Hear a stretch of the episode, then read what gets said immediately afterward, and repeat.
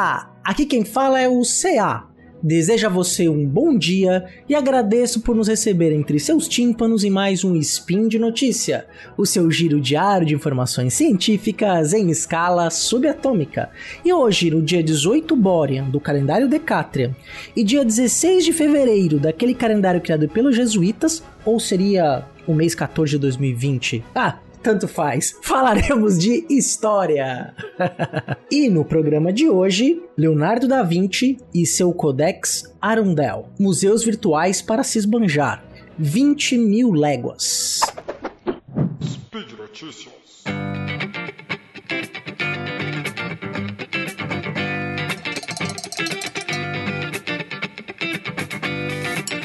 Gente, eu sempre saldo vocês dizendo que eu tô com saudade de gravar o Spin e sempre é verdade, né? O momento do Spin é um momento muito especial, muito rico pra gente poder apresentar, discutir notícias muito interessantes.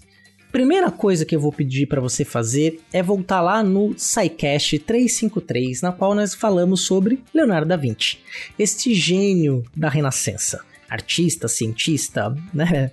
Esse é, homem de muitos talentos.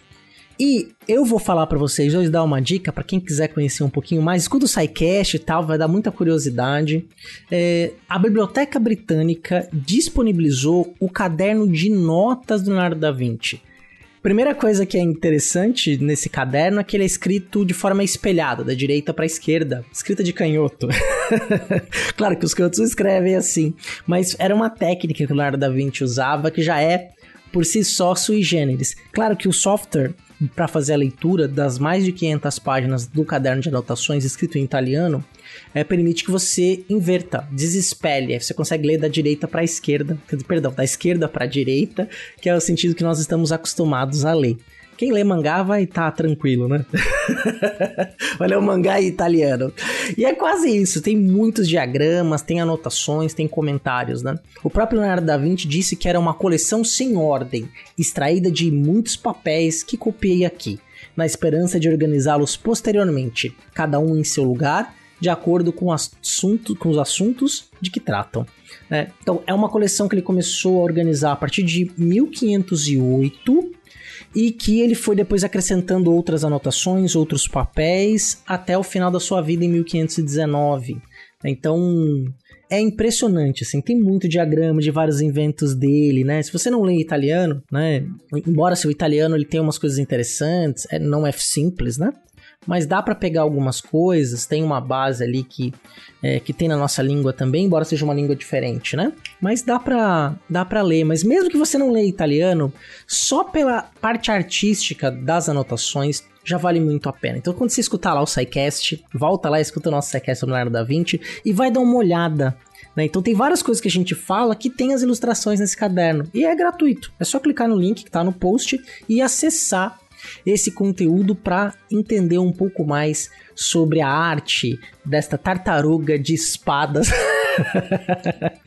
é, desse grande artista da Renascença. Né? Então fica aí a dica, é, uma dica bem interessante, né, para é, aprofundar. E falando de virtualidade, de acessar coleções virtuais, vamos para nossa próxima notícia. Então, a próxima notícia que intitulei de Museus Virtuais para se esbanjar.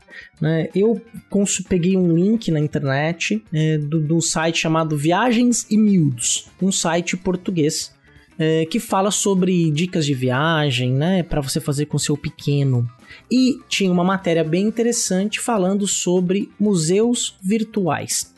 Né? Então, você tem, por exemplo, aí tem, listam 11 museus que possuem é, tour virtual, né? Por exemplo, o Museu Britânico, o Museu do Vaticano, o Louvre, o, o Teatro Museu Dali, a Galeria Nacional do Reino Unido, o Museu Nacional de História Natural de Washington, o Fizzy Gallery é, de Florença, o Museu Calouste Gulbenkian de Lisboa, o The State Hermitage Museum do, de São Petersburgo, na Rússia, o Rijksmuseum Museum, que está em Amsterdã, e o The Solomon Guy Museum, uh, que é em Nova York, né? Então são museus, assim, referência, né? E que possibilitam viagens virtuais. Em tempos de câmbio descontrolado, um dólar muito alto, em pandemia, sobretudo, que impede que a gente possa observar essas artes em loco, né? Fazer uma viagem, conhecer uma outra cultura que é sempre rico.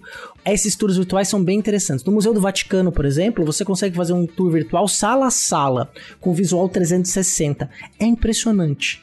O Louvre possibilita a mesma coisa por sessões, né? Não é todo o museu que já está disponível, mas boa parte dele tá. Você clica numa sessão, por exemplo, corpo, renascença, renascença, e você consegue ver, andar pelas galerias virtualmente e observar os quadros.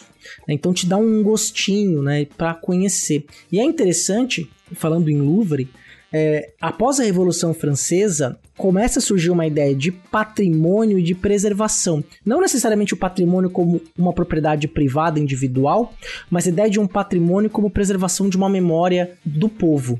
Então, essa memória do povo, essa memória de um povo ou dos povos, deve ser democratizada as obras de arte, né, inclui todas as artes, né, a pintura, as artes plásticas, né, a escultura, e a, a história natural, elas deveriam ser disponibilizadas para o grande público. E aí começa-se a pensar os museus, que são espaços de abertura. Tanto é que logo depois da Revolução Francesa, em 1793, o Louvre, que era o palácio da, um palácio da realeza em Paris, antes da construção de Versalhes, e que depois da construção de Versalhes vira uma galeria de arte, na época de, do Luís XIV, na qual os artistas iam para pintar quadros, escrever livros em homenagem ao rei, sem dizer que era homenagem a ele, para construir uma imagem pública do rei. É, logo depois da Revolução Francesa, ele é transformado em museu. Né? Então, hoje, com a tecnologia que a gente possui, a gente consegue democratizar ainda mais, à medida em que, às vezes, você não tem a possibilidade de fazer uma viagem para o exterior, é, mas você vai ter acesso aos conteúdos.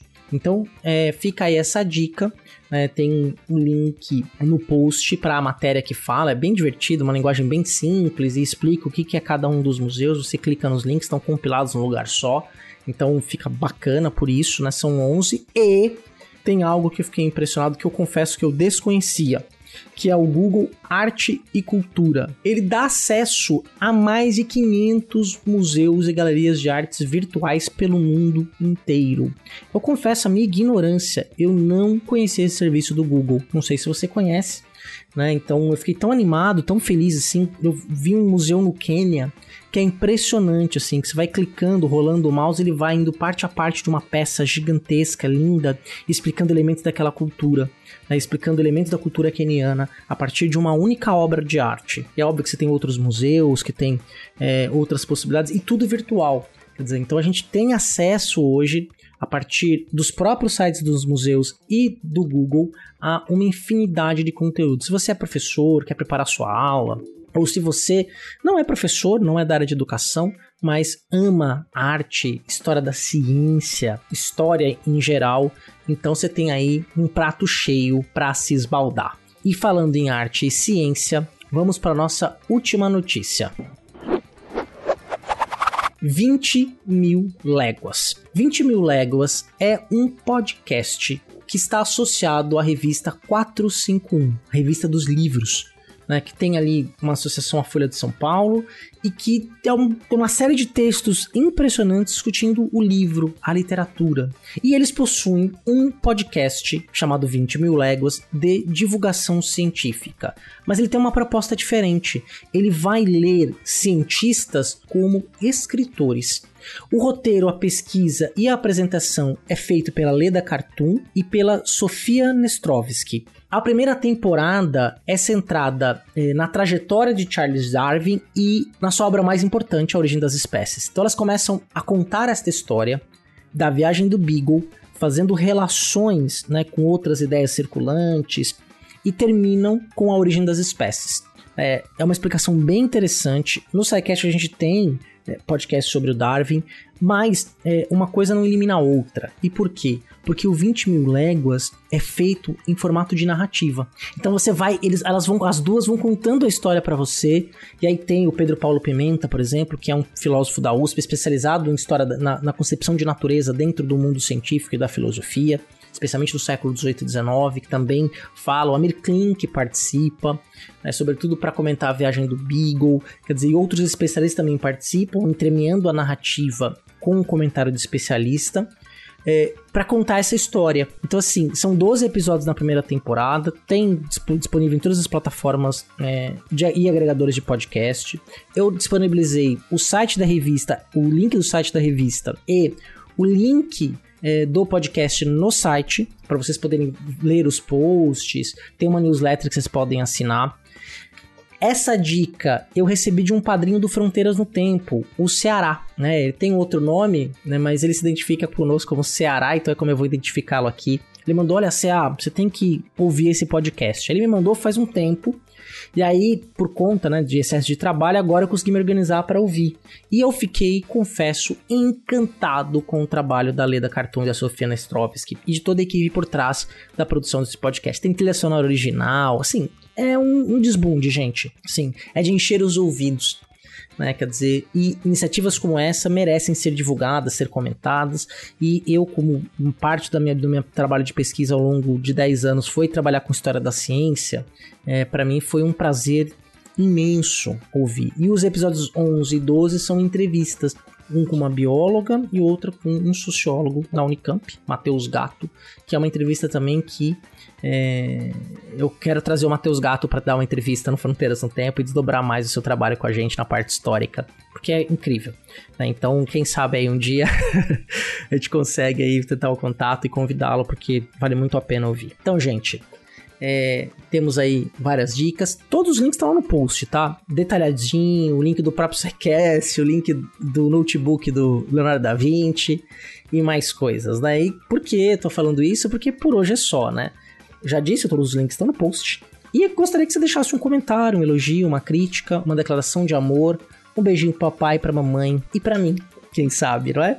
Vamos lá, vamos comentar, vamos discutir. Se vocês começarem a ouvir, forem mandar o um comentário, falar, olha, eu ouvi um spin de notícia que indicaram tal. Então, assim, fica legal, né? Vamos aí criar uma rede né, de contato, de pessoas, um indicando o trabalho do outro, trabalhos bons, né? É sempre bom a gente criar rede para a divulgação da ciência. Um dos pontos que foi colocado na entrevista, por exemplo, com a bióloga, no 11 episódio, isso a gente já ressalta no SciCast, a, a situação que a gente está vivendo pandêmica, né, e de uma série de questões que a gente vê tanto de discursos de autoridades como de populares, que são muitas vezes anticientíficas, elas só acontecem porque a nossa popularização da ciência no Brasil é muito pobre. A nossa educação científica é muito parca. Né? Então, é, o que dá margem para fake news, para desinformação, para crenças por vezes inacreditavelmente absurdas quando a gente pensa em ciência. Então, a gente está aqui divulgando ciência diariamente no portal Deviante. Gente, então um grande beijo, um grande abraço e você sabe, se você quer esse projeto cresça mais, você quer participar apoiando esse projeto, você pode fazê-lo tanto pelo Padrim, pelo Patreon e pelo PicPay. Né? Porque tudo isso aqui só acontece por causa do seu apoio ao SciCast. Então, novamente, por hoje é só, folks. Até breve, um grande abraço e um beijo no coração.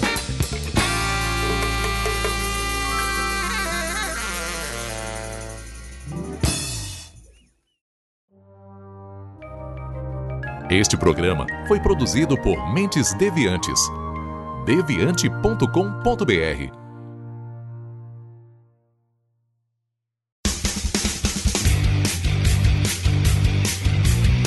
Cortes, edição de podcast.